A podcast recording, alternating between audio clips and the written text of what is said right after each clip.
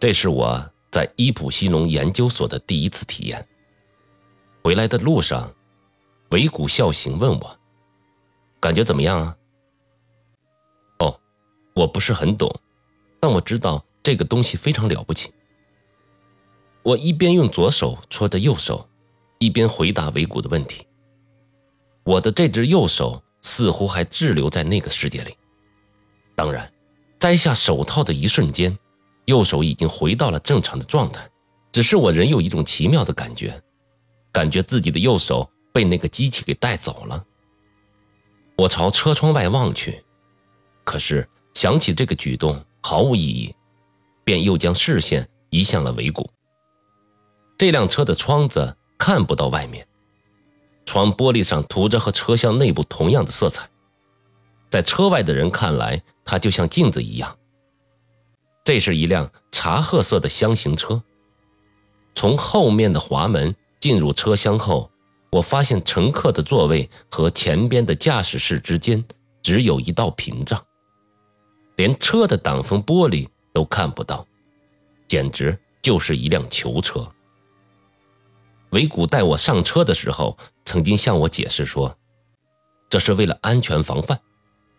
我们在开发一种新型的设备，目前还没到公开的阶段，研究正在悄悄的进行，还得再保密一段时间，所以研究所内所见所闻绝对不能对外人提起。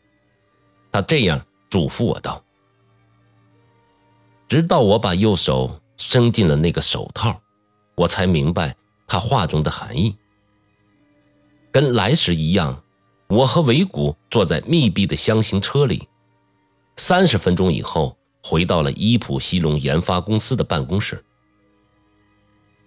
这栋建筑好似工地现场临时搭建的铁皮房，是一处廉价的装配式的平房，面积很大，简陋的令人不敢相信这是一家公司。灰色的板墙上架着蓝色的铁板屋顶，狭小的窗上衔着细管，窗下是空调的室外机。建筑整体给人又脏又旧的感觉。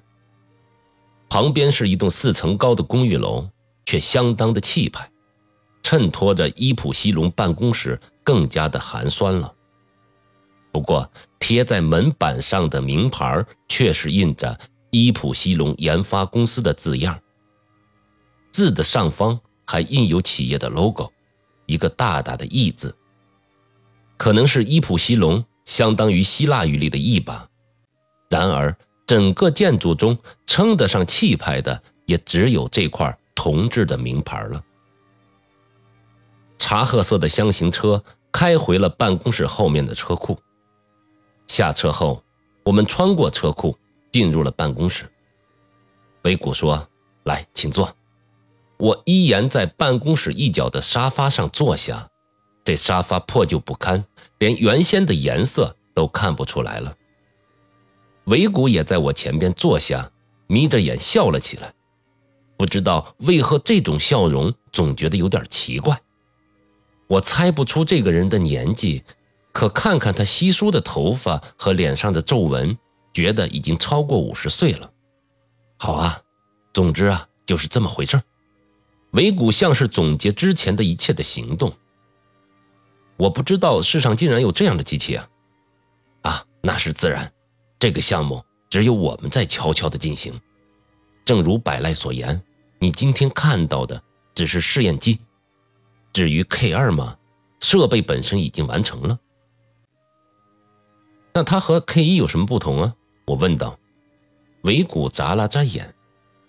你问的是刚才的那个试验机吧？你之前见到的那个只是公司研发 K 一时在美国制造的首部的试验品。